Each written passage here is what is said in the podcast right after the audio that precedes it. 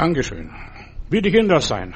An der Hand des Vaters gehen, sich anleiten lassen und das tun, was der Vater will. Und es gibt Hausordnung. Und ich spreche heute, bring dein Leben in Ordnung. Und nicht nur in der Hausordnung, sondern insgesamt in Ordnung. Und ich nehme, reißt eine Bibelstelle aus dem Zusammenhang was Paulus hier schreibt in 1. Korinther 14, Vers 40, ist für die Gemeinde. Da heißt es, alles geschehe anständig und in Ordnung. Das gilt nicht nur für die Gemeinde, das gilt für mein persönliches Leben, das gilt draußen auf der Straße, das gilt im Haus, zu Hause, wo auch immer ist. Alles geschehe anständig und in Ordnung. Und ich bleibe bei diesem Wort und in Ordnung. Denn Gott ist ein Gott der Ordnung. Preis dem Herrn. Er ist ein Planer, ein großer Planer, ein gewaltiger Planer. Ihm kommt niemand bei. Alles, was die Technik Techniker heute entdecken, das hat Gott schon zuerst gehabt.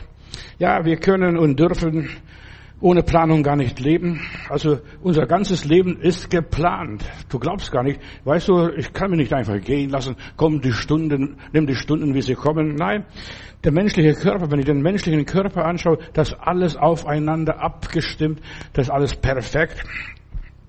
Der menschliche Körper ist ein Mechanismus, arbeitet nach einem ganz bestimmten Plan. Du musst nur irgendwas Dummes machen und dann schlägt irgendwie die Sicherung aus, dann spielt der Körper verrückt. Im Psalm 104, Vers 24 lese ich nochmals als Ergänzung dazu, Herr, wie sind deine Werke so groß und viel? Du hast ja alle weise geordnet. Da passt alles zusammen, nacheinander läuft das ab. Und die Erde ist voll deiner Güter. Alles passt da zusammen. Bei Gott greift eins ins andere. Es gibt keine Zufälle. Und wenn jemand sagt, es ist Zufall, dann ist es nur ein Pseudonym für Gott, wenn er nicht unterschreiben will. Wenn du nur ein Haus baust. Ich weiß nicht, ob du schon mal ein Haus gebaut hast oder eine Gartenlaube oder was auch immer ist. Man muss einen genauen Plan haben.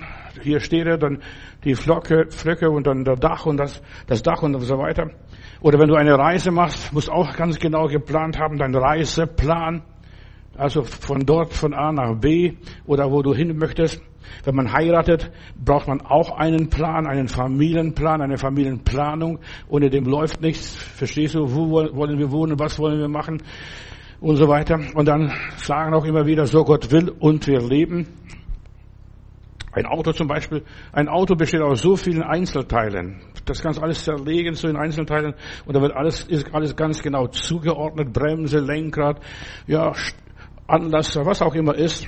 Selbst wenn du Essen kochst, brauchst du einen Plan. Also alles in dieser Welt ist einem Plan unterworfen. Selbst wenn du Essen kochst, die Nahrung und so weiter, das gibt es Speiseplan, wie man, was man isst und wie man isst und ja, was man isst. Oder in der Bibel heißt es, wird auch öfters gesagt, lasset uns richtig haushalten. Dann gibt es einen Finanzplan. Ja, alles ist geplant in dieser Welt, in diesem Leben. Nichts ist ungeplant, nichts ist zufällig. Die Bibel hat einen tollen Finanzplan für uns, das ist der Zehnte.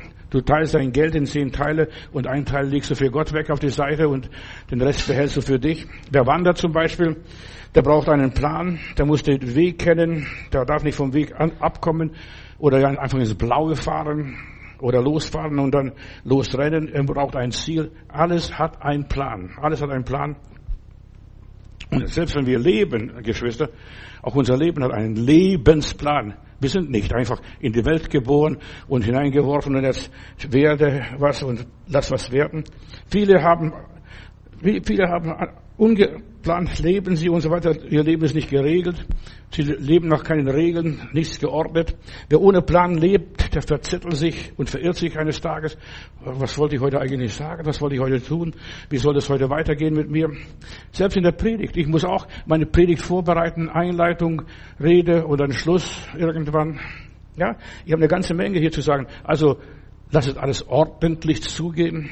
Der ganze Kosmos ist genauestens geplant. Die Planeten und ja, die Galaxien, die ziehen ihre Bahnen. Eins greift ins andere. Das ist bei Gott, wie Gott geplant hat. Eins greift ins andere. Das ist Gottes Plan. Es gibt immer Ergänzung.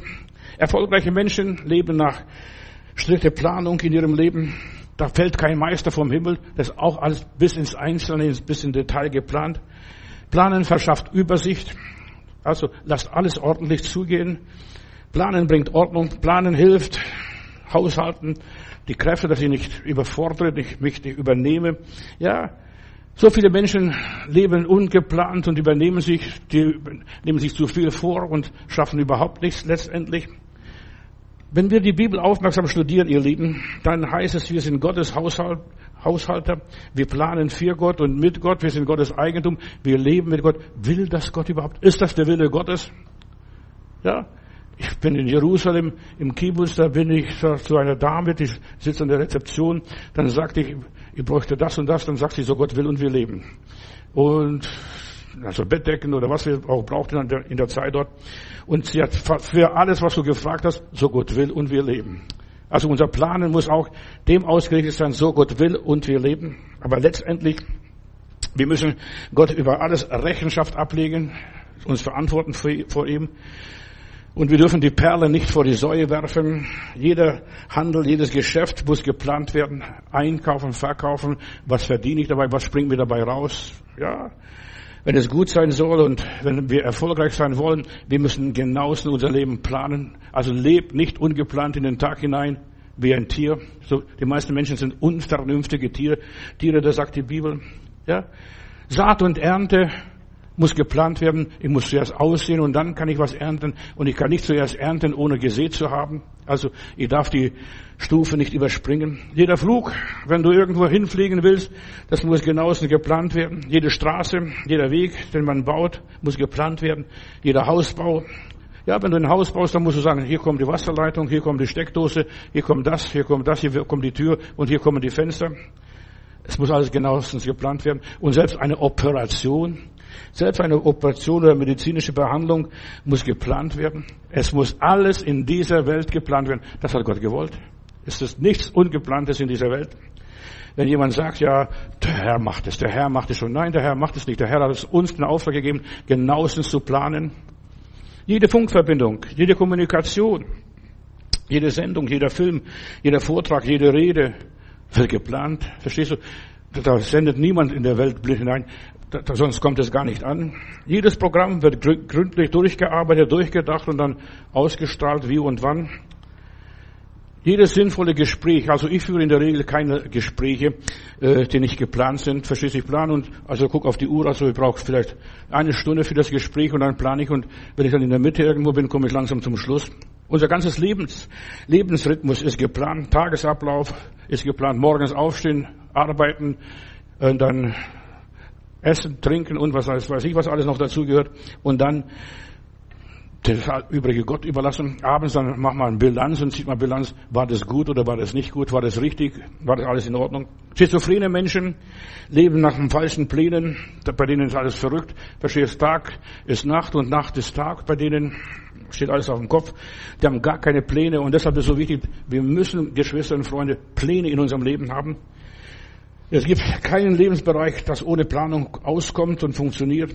Auch der Glaube an Gott. Ich muss planen. Was, was kommt jetzt? Was ist der nächste Schritt? Wie geht's jetzt weiter mit mir? Ja, ich muss mich vorbereiten auf die Ewigkeit. Auch die Ewigkeit muss hart durchgeplant und durchgecheckt sein, ja, auch sich auf die Ewigkeit vorbereiten. Manche Leute leben in den Tag, ja, ich werde in den Himmel kommen. Du kommst nicht in den Himmel so einfach. Du wirst es sterben. Du wirst im Jenseits landen. Das ist okay. Aber du kommst nicht dort, wo du hin möchtest, direkt, verstehst du? Wenn du nicht planst. Ich muss meine Ewigkeit planen. Und bedenke, Mensch, dass du sterblich bist, hat einmal jemand in der Bibel gesagt. Und dann müssen wir uns vorbereiten, wenn ich sterbe, wie, wo lande ich, was passiert mit meinem Leben? Selbst ein Überfall, ein Mord oder etwas Böses muss genauestens geplant werden.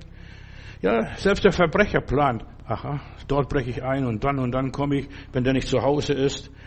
Auch ein Verbrechen muss geplant werden. Deshalb muss auch eine Rettung, unsere Rettung geplant werden. Alles ein bisschen Detail. Denk an den Mord von David, an Uriah hier, als er seinen Ehebruch begangen und wollte alles zu vertuschen. Auch hier die Vertuschung muss geplant werden. Wie ziehe ich mich aus dieser Affäre raus? Jeder Skandal ist geplant. Also auf dieser Welt, ich will nur sagen, dass du es verstehst, alles auf dieser Welt ist geplant. Und wer sagt, ohne Planung, der, der hat die Welt nicht kapiert. Ja, der lebt nur, ja, der Zufall überlässt sich. Selbst ein Terrorist muss planen, seinen Anschlag und eine Revolution muss geplant werden. Jede Rebellion muss geplant werden. Muss alles geplant werden. Wer plant, der ist weise, steht einmal in der Bibel, der ist klug. Wer plant, Jesus war ein Zimmermann. Er, deshalb hat er ganz genau gepredigt den Leuten, dass wir planen sollen. Der kluge Mann baut sein Haus auf dem Fels und der Dumme im Tal unten. Ja, und es ist so wichtig, dass wir planen und uns überlegen, was habe ich davon?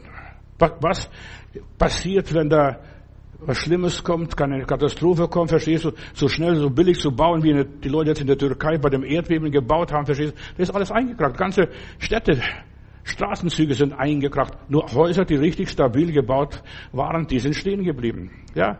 Und wir sollen sorgen für unser Leben, unser Erlösungsplan. Das ist auch ein Heilsplan Gottes, wie Gott das will. Ja, alles geschehe anständig und ordentlich, hat Paulus hier geschrieben. Himmel und Erde und die Ewigkeit, alles ist geplant und muss geplant werden. Die Himmel erzählen die Weisheit Gottes, schau doch die ganze Herrlichkeit, wie das alles ist. Nichts, alles, da ist überhaupt nichts dem Zufall überlassen. Gott hat einen Meisterplan für alles. Da kommt eins zum anderen, das ergibt sich. Und selbst wenn es sich ergibt, selbst wenn bei Jesus, wenn wir so Larifax lesen und es begab sich bei ihm, das war nicht so, das war, das ist einfach nur passiert. Nein, da war von seinem Vater alles exakt genau geplant, was kommt, wann, was, wie. Und wir müssen im Plan Gottes sein, so Gott will und wir leben. Ja, ist so leicht gesagt, aber das muss alles verdaut werden, verarbeitet werden, so Gott will und wir leben. In Sprüche Kapitel 21, Vers 5 lese ich, Fleiß mit Überlegung bringt sicheren Gewinn und jede Übereilung bringt nur Verlust. Ja? Also, Fleiß mit Überlegung. Was du tust, überleg reiflich. Bringt es was? Habe ich was davon? Was habe ich davon? Lohnt sich das auch, diese ganze Investition? Ja, der Fleißige, der Vernünftige, der Kluge, der sieht den Urplan, er sieht das eigentlich, was ist das Wesentliche, die Hauptsache, was ist das Ziel des Lebens, was ist mein Ziel. Meine Botschaft ist hier, bringe Ordnung in deinem Leben, lebe nicht wie ein Messi und wie ein Chaot. Und so viele Menschen leben wie ein Messi, wie ein Chaot. Die sammeln alles, die nehmen alles, die schlucken alles. Ja, in der Bibel heißt, prüfe alles und behalte das Gute, was du behalten kannst und willst. Wer verantwortlich leben will, der lebt überlegt. Kann ich das irgendwo einordnen? Bringt es mir was? Verstehe ich das? Begreife ich das? Und wir müssen Übersicht und Überblick haben über die Dinge des Lebens. Planung beginnt schon sehr früh. Sogar in der Schule, die kleinen Kinder müssen schon von den Eltern vorbereitet werden auf das Leben. Und das Leben ist kompliziert, ist nicht so einfach. Die meisten gehen ins Leben hinaus unkompliziert und unvorbereitet. Deshalb Hausordnung, dass wir lernen, zu Hause ordentlich zu sein, Ordnung zu haben. Das gehört zu Gehorchen lernen, verstehst du? Das alles gehört dazu, zur Planung des Lebens. Da fügt sich eins zum anderen. Wer am Anfang versagt, entwickelt sich in die falsche Richtung. Da kannst du nachher später schlecht verbiegen, verstehst du? Da siehst du so viele Bäume, die haben sich nur nach dem Wind gebeugt, verstehst du, sich nach jedem Wind gerichtet und sind missbildet und so viele Menschen sind missbildet in dieser Gesellschaft. Schau doch die Masse an. Ja. Mancher kann nichts dafür. Das muss ich auch sagen, verstehst? Er hat nichts Besseres gelernt zu Hause der zu Hause geschlafen oder keine gescheite Eltern gehabt. Deshalb ist es so wichtig, dass wir schon sehr früh in der Kindheit lernen. Was Hänschen nicht lernt, lernt Hans nimmermehr. Dieser Spruch gilt immer noch. Ein Anfang ist noch kein Meisterstück in aller Liebe, doch ein guter Anfang ist ein halbes Glück, hat jemand einmal gesagt. Gewohnheiten entwickeln sich, wenn man nach einem Plan lebt. Ja, was du 21 Tage machst, am Schluss kannst du es. Am 23. Tag ist alles okay? Ist alles in Ordnung? Ja. Man richtet seine Aufmerksamkeit auf ein bestimmtes Ziel und dann geht man in diese Richtung. Ersten Tag, zweiten Tag, dritten Tag, 20. Tag, 21. Tag. Und am 21. Tag hat der Teufel die Macht verloren, hat er keine Kraft mehr. Denn der Teufel ist nur ein Lichtengel, der verstellt sich ein Licht und hat nur so viel Licht, was er nur noch gehabt hat bei Gott. Und nach 21 Tagen ist der Spuk vorbei. Du kannst jede Gewohnheit, jeden, jede Untugend überwinden, indem du 21 Tage konkret und konsequent daran arbeitest. Richte deine Gedanken auf bestimmte Ideen, Ideale oder Pläne und so weiter und leb danach. Leb diese Pläne aus. Ich will Erfolg haben, ich will Segen haben, ich will gesund werden, ich will stark werden. Ja, und der Wille ja, ist so wichtig zuerst mal. Wenn du nicht willst, keine zehn Pferde kriegen dich irgendwo hin. Der reiche Kornbauer der, der war erfolgreich, hat große Scheunen gehabt, hat geplant und er sagt, ich werde meine Scheune vergrößern, mein Lager, verstehst du? Ja, ich werde vergrößern. Und wir müssen planen. wir müssen auch noch dazu denken, bei dieser Planung müssen wir denken, und was ist dann mit der Ewigkeit? Wir können materiellen Segen haben. Gott will uns materiellen Segen segnen. Also der Kornbauer hat schon richtig gearbeitet. Er war gesegnet. Gott hat ihn gesegnet. Aber der Segen muss auch richtig verarbeitet werden. Auch der Segen muss geplant werden. Wie lebe ich als Gesegneter? Verstehst du? Ja, Gott hat mir Gnade geschenkt, hat mich gesegnet. Ich habe alles, was ich brauche. Jetzt liebe Seele, jetzt hast du Ruhe für viele Tage. Ein Unsinn ist das.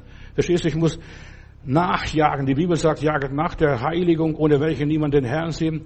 Bisschen gesegnet reicht nicht aus. Du musst bis zu der Fülle Gottes kommen. Jesus fragt einmal, und was wird es sein dann in diesem gleichen, was du bereitet hast? An deine Seele hast du nicht gedacht? Auch meine Seelenheil muss geplant werden. Ja, ich muss Stück für Stück, Schritt für Schritt, so wie wir in diesem Lied gehört haben, in kleinen Schritten vorwärts gehen. In kleinen Schritten. Du kannst keine Riesenschritte machen, sieben Meilen Schritte. So viele Leute möchten Riesenschritte machen, verstehst du, und dann ist nichts dahinter. Dieser Bau hat hier die gesamte Planung aus dem Auge verloren. Er hat an alles gedacht, bloß an seine Seele hat er nicht gedacht. Du musst an deinen Körper denken, an deinen Geist denken und an deine Seele denken. Alles drei Sachen sind so wichtig. So viele denken nur an ihren Körper, dass ich Sport treibe, dass ich äh, beweglich bin, dass ich gut aussehe, das ist okay. Verstehst du aber auch die Seele, dass du gebildet bist, dass du was lernst und so weiter, ist auch okay. Aber was ist mit der Seele? Hast du deine Seele auch geplant oder wirst du von anderen Leuten gelebt?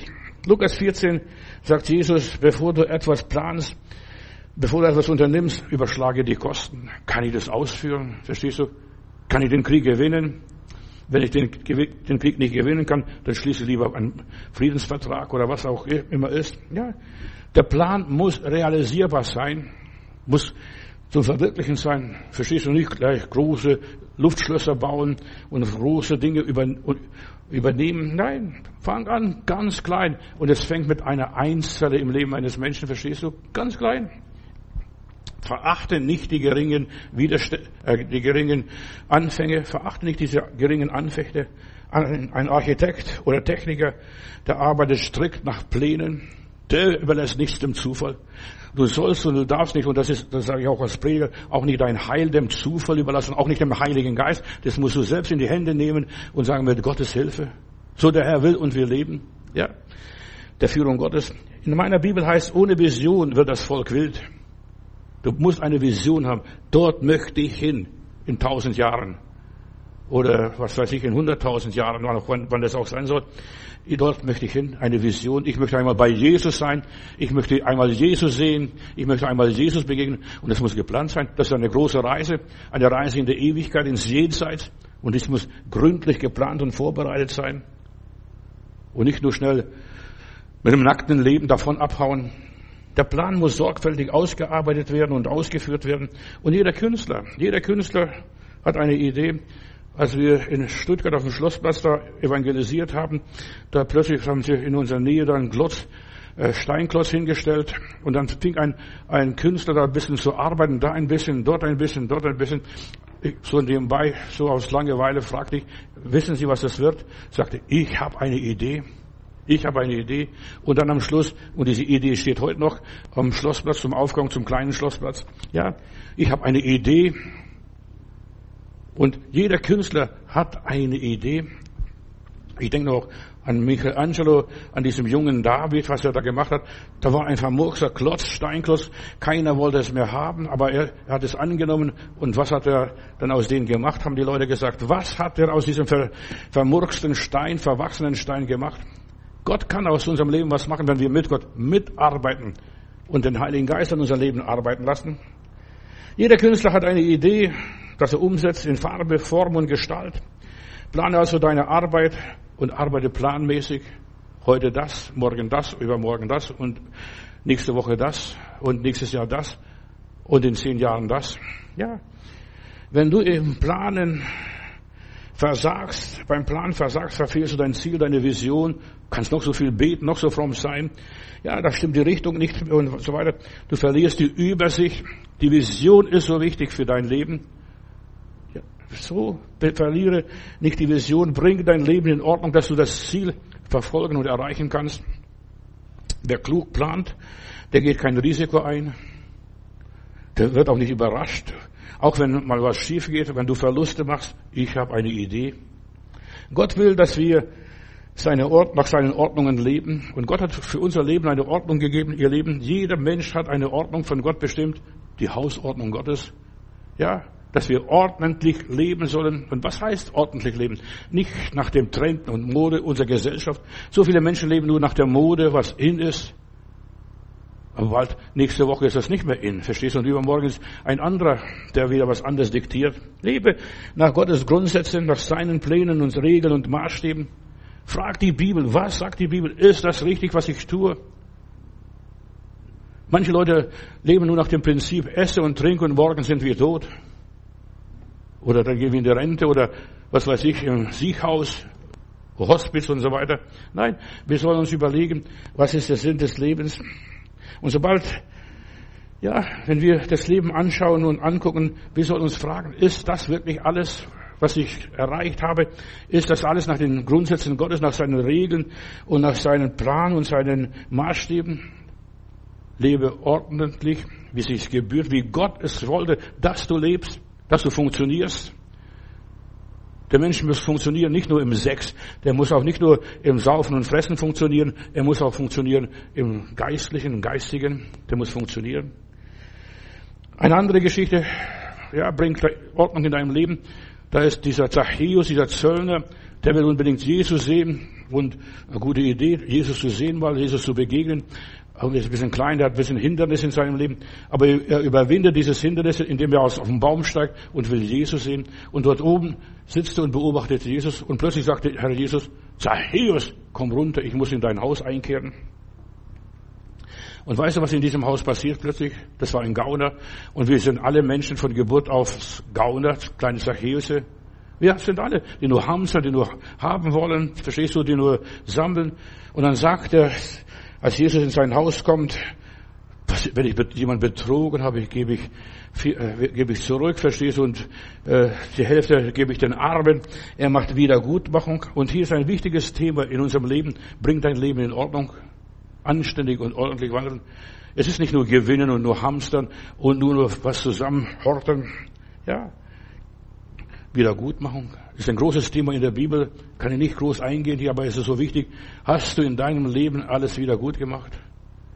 Wo du mal mitgehen liest, verstehst du? Man nennt das Organisieren.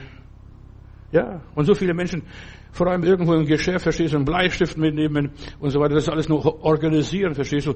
Ja, wir haben Leute, ich habe Leute kennengelernt, verstehst du, hat seine Arbeitsstelle verloren, weil er zu viel organisiert hat im Betrieb, im Bauhaus einmal. Ich denke nur an einen bestimmten Menschen. Ja, die Bibel sagt also, wir sollen wieder gut machen. Wer gestohlen hat, der gebe zurück. Aber ich komme nachher darauf noch zurück zu sprechen. Die Bibel sagt, wer seinen Nächsten verwundet hat, der ist verpflichtet, in fünffacher Hinsicht zurückzuzahlen. Wenn du jemand verwundet hast, jemand verletzt hast und überleg einmal, wie viele Menschen hast du schon verletzt und verwundet durch Worte, durch Taten, ja, einfach durch dummes Gerede, was auch immer gewesen ist. Du sollst in fünffacher Zahlung zurückzahlen für Schäden, Schmerz und was auch alles ist, Zeitverlust oder die Beschämung. Ja, das Mobbing heutzutage ist ganz populär. Wie viele Menschen sind geschädigt worden, in welcher Weise auch immer. Der, deshalb heißt es bei den Juden Auge um Auge, Zahn um Zahn, das ist das Gesetz. Ja, du, man muss, wenn du jemanden einen Zahn ausgeschlagen hast, dann sollte man dir auch einen Zahn ausschlagen, damit du weißt, wie es ohne, Zähne geht und funktioniert. Oder in ein Auge. Oder wenn du die Hand abgehauen hast oder Fuß gebrochen hast. Denn nach der, nach der Bibel, da betrachtet, betrachtest du den, den du jetzt verkrüppelt und verstümmelt hast, als seinen Sklaven. Ja, Viele Menschen bedenken nicht, was sie angestellt haben. Sie leben so gleichgültig in den Tag hinein. Wie viele Menschen laufen auf der Straße, sind verletzt, frustriert, enttäuscht. Ja, und frag dich, was ist ein Mensch wert? Ja, in der Bibel muss man sogar Schmerzensgeld zahlen. Verstehst du, wenn du jemanden verletzt hast? Lies mal eine Bibel, 3. Mose 24. Ja, du musst sogar für seine Heilungskosten aufkommen, unter Umständen, wenn du verletzt hast. Selbst wenn du auf den Nagel mit einer Brandwunde angerichtet hast, du musst auch da ihm Schmerzensgeld zahlen. Die Bibel ist korrekt, verstehst Und Gott ist ein Gott der Ordnung. Gott will nicht, dass die Menschen anderen Menschen Schaden zufügen. Und wir fügen unbewusst, ungewollt manchmal Schaden zu. Das tun wir. Da kann der liebe Gott vergeben. Aber wenn du bewusst was tust, du solltest auch büßen. David hat diesen Uriah umgebracht und er musste seine fünf Söhne lassen, verstehst du? Seine fünf Söhne sind ermordet worden. Er musste fünffach zurückzahlen, so wie die Bibel sagt, nach dem Gesetz Gottes. Der hat ja, den Uriah umbringen lassen. Und das war die einzige Sünde, die Gott ihm nicht vergeben hat. Verstehst du? Und dann flennte und betet und Herr, vergib mir meine Sünden und so weiter. Gott vergibt die Sünden für die Ewigkeit gesehen. Aber hier im Fleisch muss er büßen. Fünf seine Söhne sind gestorben. Genauso wie die Bibel es sagt. Ja, wir, wir, wir nach, nach 3. Mose 24, man muss ersetzen, Leben für Leben, Bruch für Bruch, Auge für Auge, Zahn um Zahn, steht dort geschrieben. Du magst von mir denken heute, was du was du denkst, ich, du denkst, ich bin gesetzlich. Nein, ich halte mich an die Ordnungen Gottes. Das, was du anderen zufügst, wird dir zugefügt. Und dann sag Dankeschön noch und sei zufrieden und reg dich nicht auf. Ja. Wenn ein Vieh wenn, man, wenn du ein Tier erschlägst, dann kannst du es mit Geld ersetzen, aber Menschen geht es nicht mit Geld zu ersetzen. Da gibt es Lösegeld bei Tieren. Ja, aber Ordnung muss sein. Gott ist ein Gott der Ordnung, kein Polizeistaat. Und wir regen uns vielleicht über die Moslems auf, verstehst du? Aber die haben zwar ihre, ihre Gesetze und leben nach ihren Gesetzen, aber das sind alttestamentliche Gesetze, das sind letztendlich Gottes Gesetze. Verstehst? Du? Fügt niemand Leid zu und dann wird auch dir kein Leid zugefügt. Ein Beispiel für die Wiedergutmachung in der Heiligen Schrift finden wir in 2 Samuel 21. Plötzlich war im Reich Israel eine große Hungersnot, drei Jahre nacheinander eine Hungersnot. Und David fragte den Herrn, Herr, was ist da los? Warum bist du so übel? Und dann hat Gott gesagt, da ist Sünde unter euch. Der Saul hat damals die Gibeoniter äh, getötet aus bestimmten Gründen oder was weiß ich. Äh, und da liegt Blutschuld. Und wie, wenn Blutschuld liegt und so viele haben unreine Hände, Blut klebt an ihren Händen, aus welchen Gründen auch immer. Ja, Gott ist ein gerechter Gott. Und David hat drei Jahre hintereinander Hungersnot gehabt. Du fragst dich, warum habe ich so viele Probleme? Wenn du nicht in der Ordnung lebst, Gottes, hast du nur Probleme. Ich will nicht, nicht Gericht predigen. Ich will auch nicht Angst hier vormachen und predigen. Aber Gott ist ein Gott der Ordnung. Gott sagt, mein ist die Rache. Vor allem, wenn es ums Leben geht. Und dann lesen wir, dass der David dann dieses bereinigt hat und dann gab es wieder was zu essen. Verstehst du? Dann fließt der Segen weiter. Aber wenn es nicht bereinigt ist, Gibt es Hungersnöte, Dürre, Katastrophen, was auch immer ist. Gott ist ein gerechter Gott. In Sprüche Kapitel 28, Vers 17 lese ich, wer schuldig ist am Blut eines Menschen, der wird flüchtig sein, wird flüchtig sein bis zum Grabe und niemand wird ihm helfen. Und dass niemand wird ihm helfen, heißt es auch, Gott wird ihm nicht helfen. Ja, auch Gott wird nicht ihm helfen. Du kannst sagen, ja, Gott ist die Liebe. Ja, er ist Liebe, aber er ist auch gerecht und er ist heilig.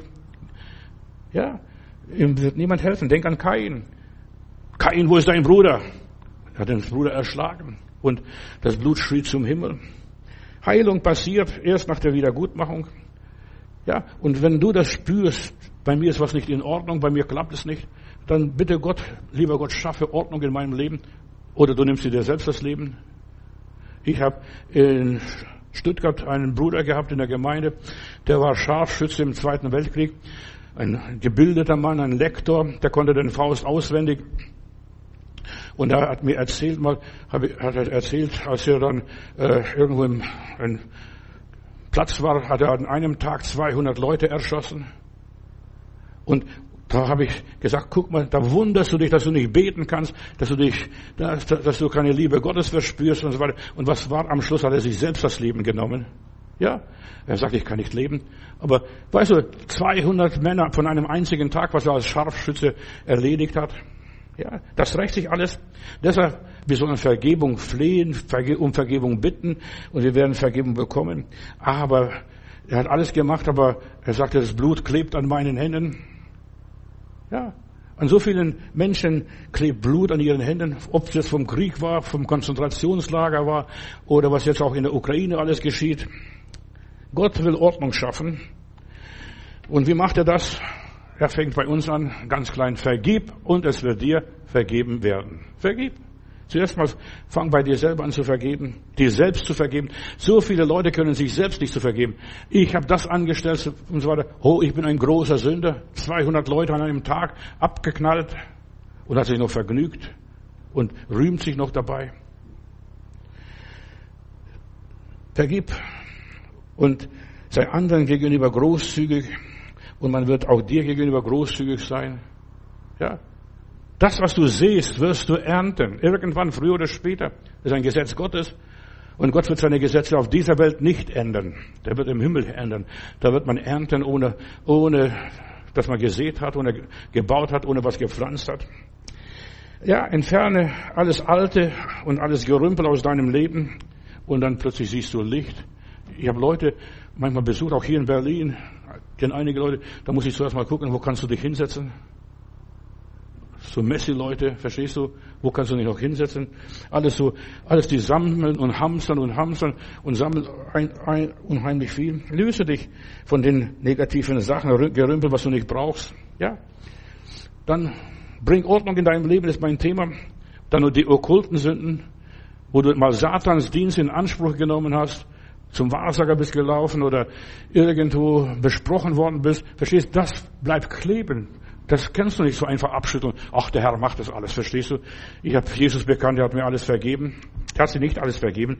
Du musst manche Sachen selber lösen. Du hast dich selbst eingebrockt und du musst auch selber auslöffeln. Ja, du hast bei einer, ich erzähle immer eine Geschichte hier, äh, früher war das so, heute ist nicht mehr so, äh, du hast Führerschein gemacht als junges Mädchen und hast, kaufst Auto auf Kredit von der Deutschen Bank oder welcher Bank auch immer und die Bank wird ihr Geld zurückfordern, bis du die letzte Rate bezahlst. Es sei denn, du sagst deinem Bräutigam, hör mal, mein Freund, ich habe dort und dort noch Schulden. Und er wird deine Schulden bezahlen. Jesus wird deine Schulden bezahlen, aber du musst sagen, wo du Schuld auf dich geladen hast, wo du Hypothek genommen hast. Ja, was du angestellt hast. Bekenne deine Sünden und es wird dir gelingen, steht in der Bibel einmal. Aber so viele Menschen bringen keine Ordnung in ihrem Leben. Die kriegen eine Rechnung nach der anderen. Ich habe in Stuttgart noch einen Bruder gehabt, ich, äh, der wohnt einen Stock höher und der hat immer seine Rechnungen zum Fenster rausgeschmissen, verstehst du? Er dachte, das, das geht mich nichts an. Ja, die Bank fordert und am Schluss kam der Gerichtsvollzieher. Und manche wundern sich, wenn der Gerichtsvollzieher kommt und, und ihn dann abkassiert und ihn einsperrt oder was auch immer ist. Wunder dich nicht über vieles in deinem Leben. Bring dein Leben mit Gott, mit Menschen und mit dir selber, mit deiner Umgebung in Ordnung. Sei mit anderen großzügig. Entferne alte Lasten. Ja, löse dich von den Okkulten. Da, wo du mal Satans Dienst in Anspruch genommen hast. Der Teufel macht nichts umsonst. Der Teufel macht nichts umsonst. Ja. Hab ein gutes Gewissen. Das nächste, was mir groß ist hier, bring dein Leben in Ordnung. Der Wiedergeborene ist Gottes neue Schöpfung. Eine, auf ihn kommt jetzt eine neue Lebensordnung zu. Da habe ich Schulden, Vater. Dort habe ich Jesus Schulden. Und da ist was passiert und dort ist was passiert. Sag es dem Herrn Jesus. Er will die Sachen begleiten und in Ordnung bringen. In Epheser Kapitel 4, Vers 28 Wer gestohlen hat, der stehle nicht mehr, sondern arbeite und schaffe mit eigenen Händen das nötige Gut, damit er auch sogar Bedürftigen abgeben kann. Ja, du bist irgendwo zu Schulden gekommen. Dann arbeite das ab. Wir können unsere Sünden nicht abarbeiten. Die hat Jesus am Kreuz von Golgatha bezahlt, aber wir können wieder gut machen. So ich jemand betrogen habe, gebe ich das und das zurück. Ordne in dir selbst, ja mit dir selbst verstehst, dass du selber Frieden hast. So viele Menschen haben keine Frieden. Ich habe eine alte Frau gehabt, die war, kommt aus Ostpreußen irgendwo in der Seelsorge und sagt, Bruder Matthäus, ich habe keinen Frieden. Habe ich gesagt, warum? Was ist passiert? Ja, ich sehe immer den Strick. Ich sehe immer den Strick. Habe ich gesagt, wolltest du dich aufhängen oder was war, was ist mit dir los gewesen? Ja, ich komme von, von diesem Strick nicht los. Was? Dann habe ich dummerweise gefragt, was hing an dem Strick? Dann sagte eine Kuh von einem Bauer, sie hat eine Kuh geklaut, verstehst du? Und dann geschlachtet und ja, und die Kuh hat sie verfolgt. Nur ein Strick hat sie gesehen, verstehst du? Der Strick. So viele Menschen hängen an irgendetwas, was sie immer wieder belastet, was sie im Träumen belastet, in ihrem Gewissen belastet, in ihrem Gebeten belastet. Denk an den Strich. Ja, die Bibel sagt uns auch weiter, die Friedfertigen. Glückselig sind die Friedfertigen, denn sie werden Gottes Söhne heißen. Matthäus 5, Vers 9. So viele Menschen leben in Unfrieden in der Familie, Kratsch, Knatsch und Streit und Zank und was auch immer ist. Vater kommt mit dem Sohn nicht aus, Mutter mit der Tochter nicht aus oder umgekehrt. Ja, glückselig sind die Friedensstifter. Ja, sie kommen mit ihren, ihren Angehörigen nicht aus. In Hebräer 12, Vers 14 lese ich weiter. Jage dem Frieden nach gegen jedermann und der Heiligung, ohne die niemand den Herrn sehen wird. Du willst in den Himmel kommen zum lieben Gott. Oh, da freust dich schon und jubelst, aber du wirst enttäuscht sein, du wirst frustriert sein. Und ich sage dir Wahrheit, ich will dich nicht anlügen.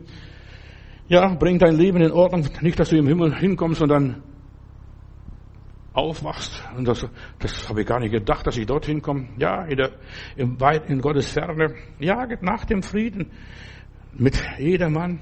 Du kannst nicht mit allen Menschen Frieden haben, aber mit, du solltest jagen, versuchen, vielleicht klappt es, vielleicht geht es, irgendwie.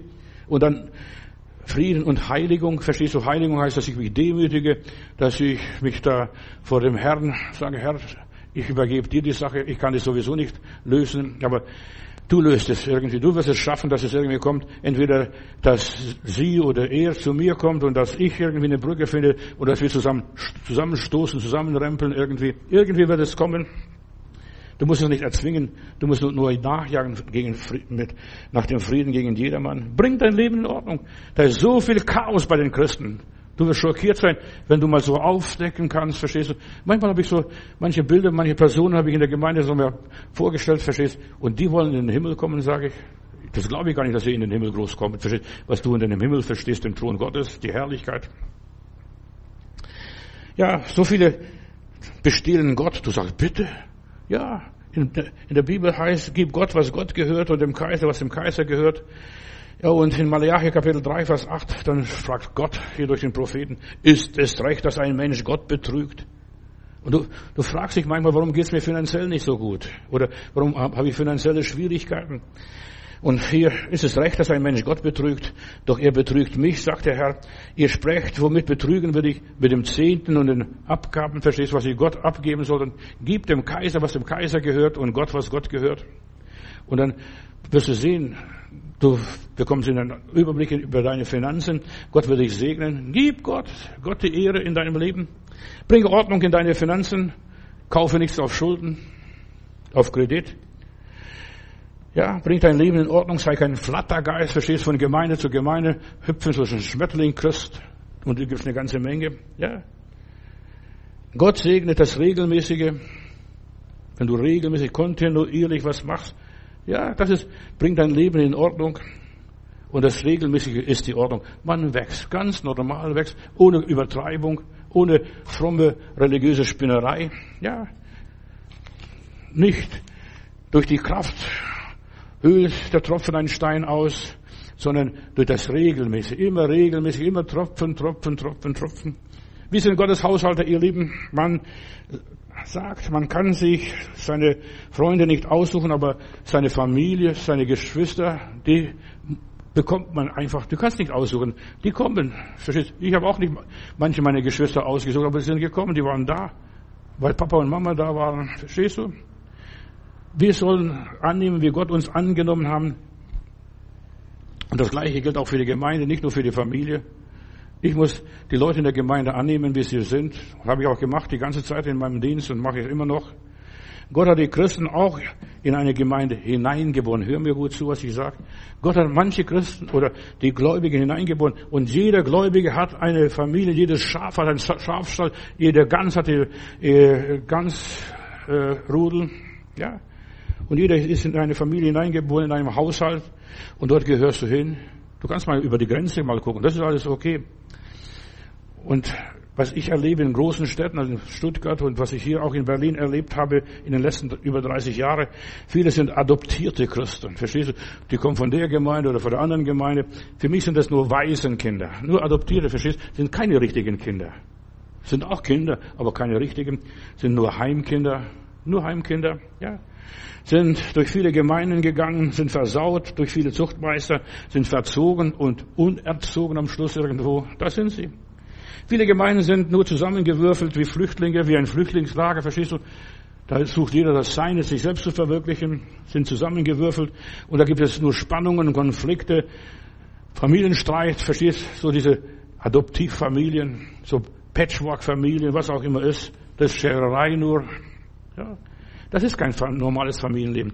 Wenn einer sich bekehrt, bleibt in der Gemeinde, in, der, in dem Haushalt, wo er bekehrt ist, dann nehme ich in Stuttgart äh, Glieder auf in der Gemeinde und dann habe ich gesagt, hat noch jemand, äh, dann diese Glieder, die ich aufnehme, hat, hat jemand gefragt, Herr Pastor, kann man auch aus der Gemeinde austreten? Mich hat das bisher noch niemand gefragt, kann ich auch aus der Gemeinde austreten? Und dann habe ich gesagt, lieber Gott, gib mir schnell einen Gedanken. Und dann gab Gott mit einem Blitzgedanken. Dann habe ich gesagt, du kannst aus der Gemeinde austreten, wenn du abfällst, also vom Glauben wegkommst, wenn du wegziehst oder wenn du stirbst. Sonst gibt es keine andere Form, wie man eine Gemeinde verlässt. Das ist deine Familie. Ich kann, ja, meine, ich kann aus meiner Familie auch nur austreten, wenn ich irgendwo auswandere, wenn ich, äh, ja, nicht mehr zu der Familie damit was zu tun haben möchte. Oder wenn ich sterbe, dann bin ich auch aus der Familie ausgetreten. Außerdem, es gibt keine perfekte Gemeinde. Ich werde nie vergessen, in der Danzigkirchstraße, da kam eine Frau, ja, war orthodox, und die hat gesagt, Pastor, sind Sie eine vollkommene, perfekte Gemeinde? Habe ich gesagt, nee, und das will ich auch gar nicht sein. Habe ich auch gar nicht vor, eine perfekte Gemeinde zu sein. Also da bin ich hier am falschen Platz, habe ich gesagt, wahrscheinlich. Ja, und diese perfekten Leute, diese Pharisäer, wenn sie in so eine Gemeinde kommen, die bringen nur Pharisäertum in die Gemeinde. In einer gesunden Familie gibt es Schwierigkeiten, Meinungsverschiedenheiten und so weiter, aber man rauft sich zusammen. Im Haushalt Gottes lernt man zu vergeben, einander zu tragen, füreinander da zu sein, ein, miteinander zusammenzuarbeiten. Schau doch, die Moslems, verstehst du, die Familie hier, da kannst du noch was lernen von diesen Burschen. Ja, die halten mit dem Clan zusammen. Die Familie Jesu ist ein Clan die halten zusammen. In den christlichen Kreisen ist so viel Verwirrung und Chaos, weil sie die Bibel nicht kennen, weil sie nicht nach der Ordnung leben. Ordnung ist, dass ich zusammenhalte mit meiner Familie.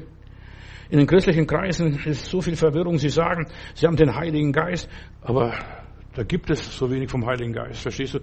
Da spüre ich so wenig, da ist so viel Egoismus und so viel Kritik. Der Heilige Geist schafft Kosmos und nicht Chaos und Durcheinander, was auch immer ist. Gottes Geist will Ordnung schaffen und wieder alles an dem Platz hinbringen, wo es hingehört. Vater, Mutter, Kinder, die Familie Gottes und dann wieder Enkelkinder und die Sache geht so weiter. Das ist diese Kettenreaktion Gottes. Gottes Geist ist schöpferisch. Am Anfang lese ich in 1. Mose 1 und das Erdreich, da war wüst alles, verstehst du? Und da brodelte es die Urflut. Am Anfang war Finsternis, heißt es, und die Erde wüst und leer und Chaos. Und der Geist Gottes brütete auf diese Urflut. Und daraus ist was geworden. Kosmos, schau diese Welt heute an. Und dann brachte der Geist Gottes Leben, Tiere, Licht und Fische, Vögel, Bäume, Sterne und so weiter. Und als Rest den Menschen. Und wir sind hier in dieser Welt. Und wir müssen jetzt nach der Ordnung Gottes leben. Jeder an seinem Platz. Und jeder hat seinen Platz. Es ist die Lieblingsbeschäftigung des Heiligen Geistes aus Unordnung, Ordnung zu schaffen, etwas ganz Neues, etwas Herrliches, ja. Ist jemand in Christus, er ist eine neue Schöpfung, das Alte ist vergangen. Und das muss passiert sein. Wenn das nicht passiert ist, schmeiß ein ganzes Christentum im Mülleimer, ist nichts wert. Ja, eine neue Schöpfung, das Alte ist vergangen, der Heilige Geist brütet. Ja, schwebt über die Urflut, über die Unordnung, deckt es auf und deckt es wieder zu. Das ist der Heilige Geist, was er macht. Und er schafft was Herrliches. Lasst alles ordentlich zugehen. Ja. Anständig zugehen. Ja. Man zankt sich nicht und streitet sich nicht im Haus Gottes. Ja. Anständig zugehen.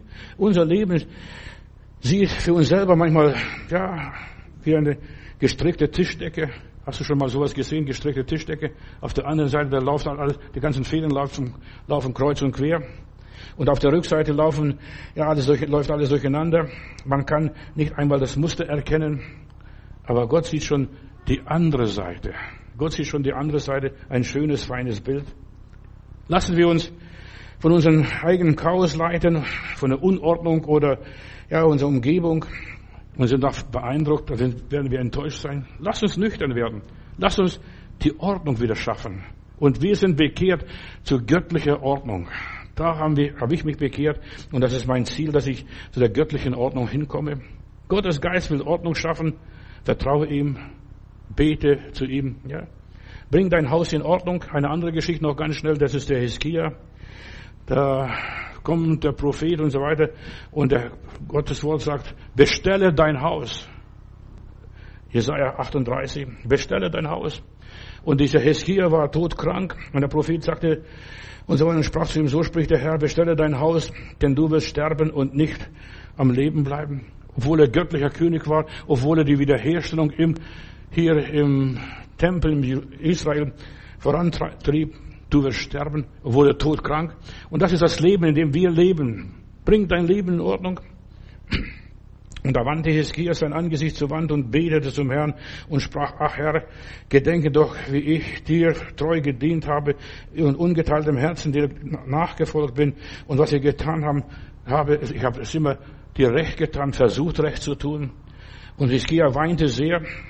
Und da geschah das Wort des Herrn zu Jesaja, geh, der war noch gar nicht mal aus dem Hof draußen, geh hin und sage Hiskia, so spricht der Herr, der Gott deines Vaters David, ich habe dein Gebet gehört und deine Tränen gesehen. So bringt man sein Leben in Ordnung. Ganz einfach, nicht kompliziert. Ja, Siehe, ich will deinen Tagen noch 15 Jahre zulegen und ich will samt dieser Stadt erretten aus der Hand des Königs von Assyrien und will diese Stadt beschirmen. Du willst Gottes Segen haben, bring dein Haus in Ordnung. Dann kannst du dein Leben um 15 Jahre noch verlängern. Oder mehr sogar. Ja, du kannst noch alt werden. Wenn ich weiß, dass mich jemand besuchen kommt, so geht es bei mir, ich weiß nicht, wie es bei dir ist, dann versuche ich dafür zu sorgen, dass mein Haus in Ordnung ist und meine Wohnung zumindest aufgeräumt, ein bisschen Staub abgewischt und was auch immer ist. Ich achte, dass alles ein bisschen ordentlich ist, wenn ich weiß, dass jemand besucht. Und ich, ja, ich werde meine Klamotten nicht einfach auf der Couch liegen lassen oder Geschirr und in der Spüle stapeln und Unordnung zulassen. Aber manchmal, wenn ich beschäftigt bin und unterwegs bin und so weiter, äh, dann kann es sein, da kommt jemand und mein Haus, meine Wohnung ist chaotisch, ja. Wenn jemand unerwartet kommt und der Herr wird unerwartet kommen. Und deshalb heißt, Jesus kommt bald wieder. Vergiss den Schmarrn. Jesus kommt nicht bald wieder. Du wirst zu Jesus gehen. Wir alle werden zu Jesus gehen. Jesus kommt bald wieder. Ja, bring dein Haus in Ordnung. Dass, dass du alle Zeit bereit bist, um dem Herrn zu begegnen. Ja, wir haben ein anderes Haus dort oben. Ich gehe hin, euch die Städte zu bereiten, wo Ordnung herrscht. Eines Tages wird vielleicht bald dieser Besuch kommen, dass du sagst, mein Kind, komm heim. Ja, du wirst sterben, bestelle dein Haus in Stuttgart, also im Remstal, wo ich evangelisiert habe, da war eine Frau, die ältere Schwester, so waren früher die Pietisten, so die, die besonders Gott geliebt haben. Das war eine liebe Schwester. Und dann hat die Tochter mir erzählt, du wirst nicht glauben, was meine Mutter macht. Wenn sie abends ins Bett legt, legt sie die Kleider zusammen. Alle Akten liegen schon auf dem Schreibtisch, wenn sie mal stirbt und so weiter, dass alles in Ordnung ist, verstehst du? Und ich habe die Schwester mal besucht und dann hat sie gesagt, weißt du, Bruder Matthäus, ich will nicht, wenn Jesus kommt, dass er gleich sieht, dass hier eine Schlampe gewohnt hat. Ja, bring dein Haus in Ordnung, so wie die liebe Schwester dort im Remstal. Wir werden einmal diesen Platz verlassen. Die meisten Leute sterben nachts im Bett, verstehst du? Die meisten. Ja, es ist wichtig, alles ordentlich zusammengelegt, zusammengefaltet, dass niemand sagen kann, dass hier eine Schlampe gewohnt hat. Und wie willst du wissen, wie willst du, dass der Herr dir begegnet? Ja, wie, will, wie, wie soll der Herr dich antreffen? Wird er Klatsch und Lästerungen und Unversöhnlichkeit, Zorn und Ehebruch, Unzucht, Lügen, Hass und so weiter finden? Verstehst du? Nichts ist in Ordnung, verstehst du? Liegt alles durcheinander, verstehst du? Nichts abgespült, nichts aufgeräumt. Wie ist unser Leben? Verstehst du? Wie läuft es ab? Ja, mit Sorgen, wie auch immer. Wenn der Herr kommt, wird er uns antreffen mit Sorgen um Nahrung und Kleidung oder ja, wird er uns im Glauben finden. Wie sagt der Herr Jesus einmal, meinst du, wenn des Menschensohn wiederkommt, dass er Glauben auf Erden finden wird? Vergiss es. Der wird es nicht finden. Er wird finden Zweifel und Furcht und Unglauben. Die wenigsten sorgen für die Gewissheit, dass sie Frieden haben.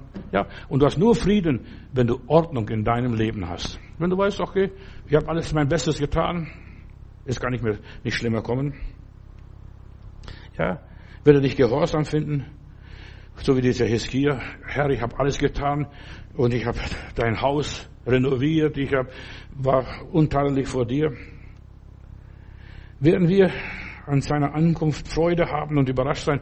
Oh, oder sagen wir, oh jemine, oh jemine, verstehst du, ist nichts aufgeräumt bei mir zu Hause? Du darfst noch nicht kommen. Und deshalb sind viele Leute, die sagen, der Herr soll nicht so schnell kommen. Verstehst du? Ich muss noch so viel vorbereiten und so viel machen und so viel in Ordnung bringen. Ja. Wie wird der Zustand sein? Wenn der Herr kommt, wird er unser Haus ordentlich oder unordentlich finden? Jesus warnte uns, wir sollen uns selbst nicht vernachlässigen mit Sorgen und, und um Nahrung und Kleidung und so weiter und die göttliche Ordnung vergessen. Ja, so viele Sorgen für den Körper, dass er immer fit ist, die Zähne putzen und so weiter, aber die sorgen nicht für ihre Seele. Und was wird das sein, was du bereitet hast, guter Bauer? Trachtet nach dem Reich Gottes, hat Jesus einmal gesagt, und seine Gerechtigkeit. Und dann wird euch solches alles zufallen. Kümmere dich um die Ordnungen Gottes, über die göttliche Ordnungen für dein Leben. Halte seine Regeln. Das ist das Wichtigste. Im Verkehr. Überall musst du die Verkehrsregeln beachten. Da kannst du nicht wild und kreuz und quer fahren über die Straße, wie du es möchtest. Da musst du auch die Regeln einhalten oder du wirst bestraft. So, schau auf Jesus. Noch schnell paar Gedanken und nicht auf die Probleme. Schau auf Jesus. Er bringt Ordnung in deinem Leben. Achte auf das Wirken des Heiligen Geistes in deinem Leben. Wie wirkt Gott? Wie hat er bisher gewirkt? Wie wird er weiterwirken? Und dann so entwickeln wir uns aufwärts. Als Petrus Jesus auf dem Wasser sah, da verging ihm die Angst, verstehst du? Und sagte, Meister, bist du es? Ruf mich zu dir zu kommen. Du musst auf Jesus schauen, dann vergeht dir die Angst der Zweifel, der Unglaube, ja. Und er steigt aus aus dem Boot und geht mit Jesus auf dem Wasser, bis er wieder eine große Welle kommt und dann schaut er auf, Welle, auf die Welle und nicht auf Jesus. Du gehst unter, sobald du auf die Wellen schaust, auf die Stürme achtest, auf die Probleme achtest. Schau auf Jesus. Als Moses den brennenden Busch sah und Gott begegnet und Gott mit ihm sprach, hat er keine Furcht mehr vor Pharao gehabt. Als David vor Goliath stand und auf den Herrn schaute, und der, da wurde der Herr ihm viel größer als der Goliath. Der Riese wurde ganz, ganz kleiner Zwerg. Verstehst du? Das ist ein Steinchen gereicht nur, um den zu erledigen. Und deshalb bring dein Leben in Ordnung, dass du Gott siehst. Jesus siehst, den Heiligen Geist erlebst. Schau auf Gott, damit du, ja, jede Situation in deinem Leben überwältigst. Gott ist größer als dein Problem. Gott ist größer als dein Problem. Er ist größer als alles, was dir gegenübersteht. Und er wird mit allem fertig. Ja. Bring Ordnung in deinem Leben. Setze Prioritäten in deinem Leben. Schau auf Jesus und die Probleme, die Riesen und die Berge und das Feuer, die Wüste und die Wildnis werden ganz klein und blass. Ja, das sind kleine Maulwurfshügel da. Die schaffen wir schon noch. Ja. Und du bringst den Teufel zum Schweigen. So ist es, wie man den Teufel zum Schweigen bringt. Das war einer meiner letzten Gottesdienste am 5. April. Bring den Teufel zum Schweigen. Schau auf Jesus. Unordnung sind Fallstricke des Satans. Jede Sünde ist eine Unordnung. Ein gestörtes Verhältnis zu Gott, selbst zu anderen. Es gibt äußere und innere Ordnung und das sind die Schlüssel für ein siegreiches Leben. Wenn du Gott in deinem Leben am ersten Platz gibst, bist du unschlagbar. Schau auf Jesus. Dann kann das Negative bei dir nichts ausrichten, auch in deiner Umgebung nicht. Ich schaue auf Jesus. Der Herr wird es machen, in aller Liebe. Dann können die Flüche bei dir nichts bewirken. Ich denke noch an eine Geschichte hier in der Bibel. Da ist der Biliam, der wurde von den Moabiterkönig gerufen, verfluche Israel. Ja. Und es ist leicht, jemanden zu verfluchen. Ganz einfach zu verhexen, verstehst du, verzaubern. Und der Biliam war ein Profi in diesem Gebiet. Er konnte Sprüche aussprechen. Aber, ja, und er kann, der Moabiter König hat Geld gegeben, nochmals Geld gegeben, noch größere Opfer gebracht. Es hat nicht funktioniert.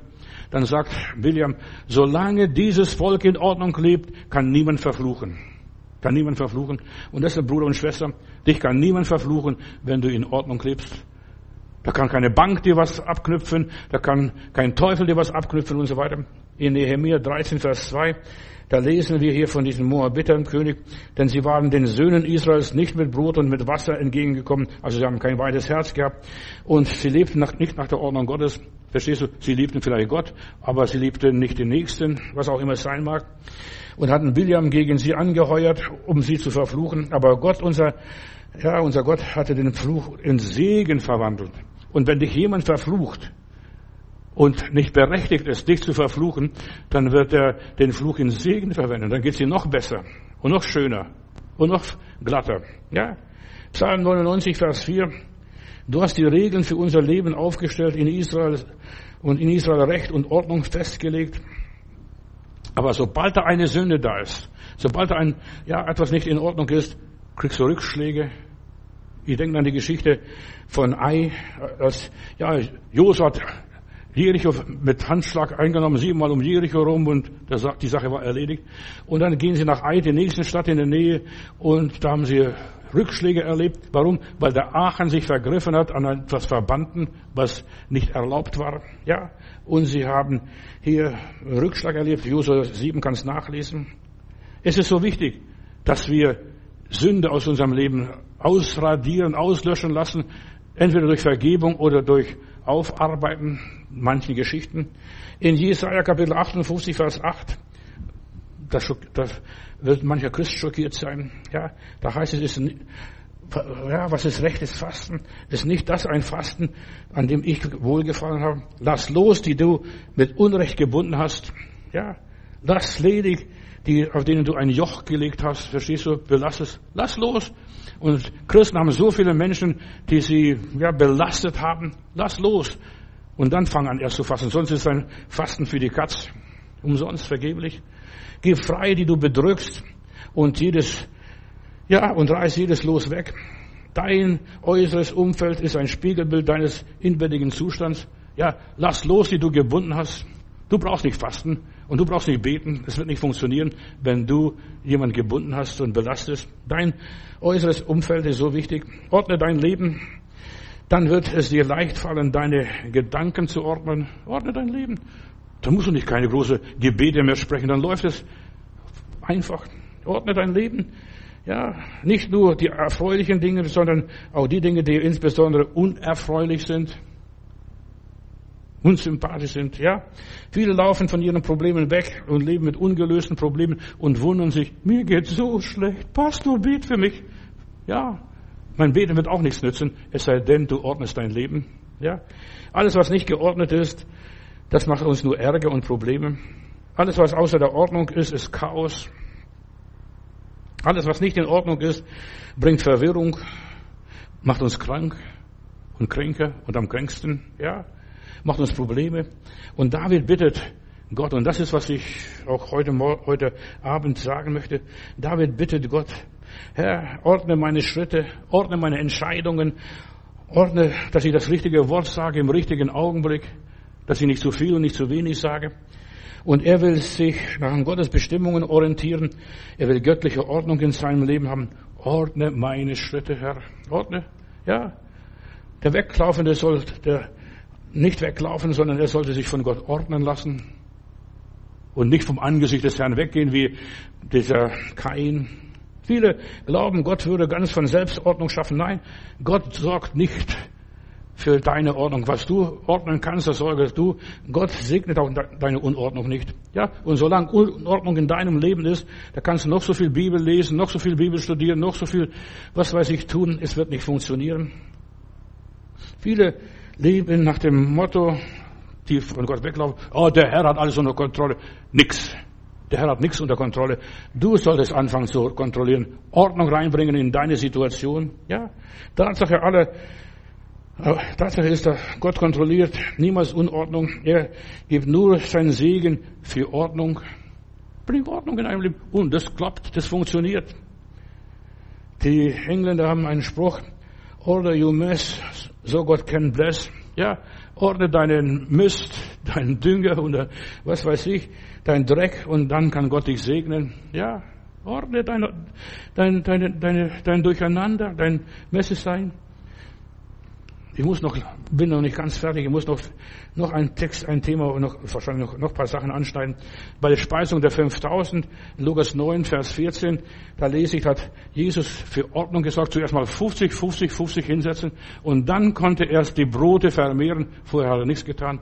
Gott tut nichts ohne Ordnung. Die mussten sich gehorchen. Und also taten sie und sie setzten sich und sie haben Fisch und Brot bekommen, was zu essen. Ja, als die Ordnung da war, konnte äh, die Menschen gesegnet werden. Gott segnet keine Unordnung, keine Ängste, keine Sorgen. Alles Negative ist für mich Unordnung, Werke Satans, alles, was nicht normal ist, das wird Gott auch nicht segnen. Wenn ich bete, Gott segne meine Krankheit, verstehst du? Gott wird meine Krankheit nicht segnen, so blöd ist Gott nicht. Ja? Solange Unordnung besteht, nützt alles Beten und Fasten nichts.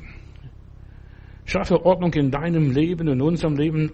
Und so entmachtest du den Teufel bei dir und so weiter. Und dann hat Gott die Oberhand. Dann wird er segnen, heilen und befreien. Dann wird er dir helfen und dir beistehen, dir Kraft geben, dich führen und dir Erfolg schenken. Mein Glaube, meine Ordnung ist mein Leben. Ja, deshalb schreibt Paulus hier 1. Korinther 14, Vers 40, lass alles ehrbar und ordentlich geschehen. Lass alles ehrbar geschehen, so wie Gott es will. Alles, was nicht in Ordnung ist, was nicht normal ist, ist nicht von Gott. So einfach klingt es. Da brauchst du keine große Offenbarung des Heiligen Geistes. Egal, ob es sich dabei um eine Partnerschaft handelt, Gesundheit oder um Geld oder, oder um Freundschaft oder ein Auto oder ein Haushalt oder ein Hund, spielt keine Rolle. Was nicht von Gott ist, das ist ja, das ist ungesegnet und was von Gott ist, ist gesegnet. Vater im Himmel, ich danke dir, dass wir erkennen dürfen, du bist ein Gott der Ordnung und ich entscheide mich heute ganz bewusst, meinen Dreck zu ordnen und ich lerne und habe gelernt, du segnest Ordnung und nicht Unordnung. Heiliger Gott, ich hilf, hilf mir, dass ich weiß, dass was der Heilige Geist alles von meinem Leben will. Ja, und hilf meinen Freunden, die jetzt diese Predigt gehört haben, dass sie ja alle Bereiche, alle unfreundlichen Bereiche ihres Lebens ordnen und mit David möchte ich beten, ordne meine Schritte, ordne unsere Schritte, ja, nach deinem Wort, damit wir ein, ein ordentliches Leben leben können und dass wir alles Unordentliche so weit wie möglich von uns fernhalten in Jesu Namen. Amen.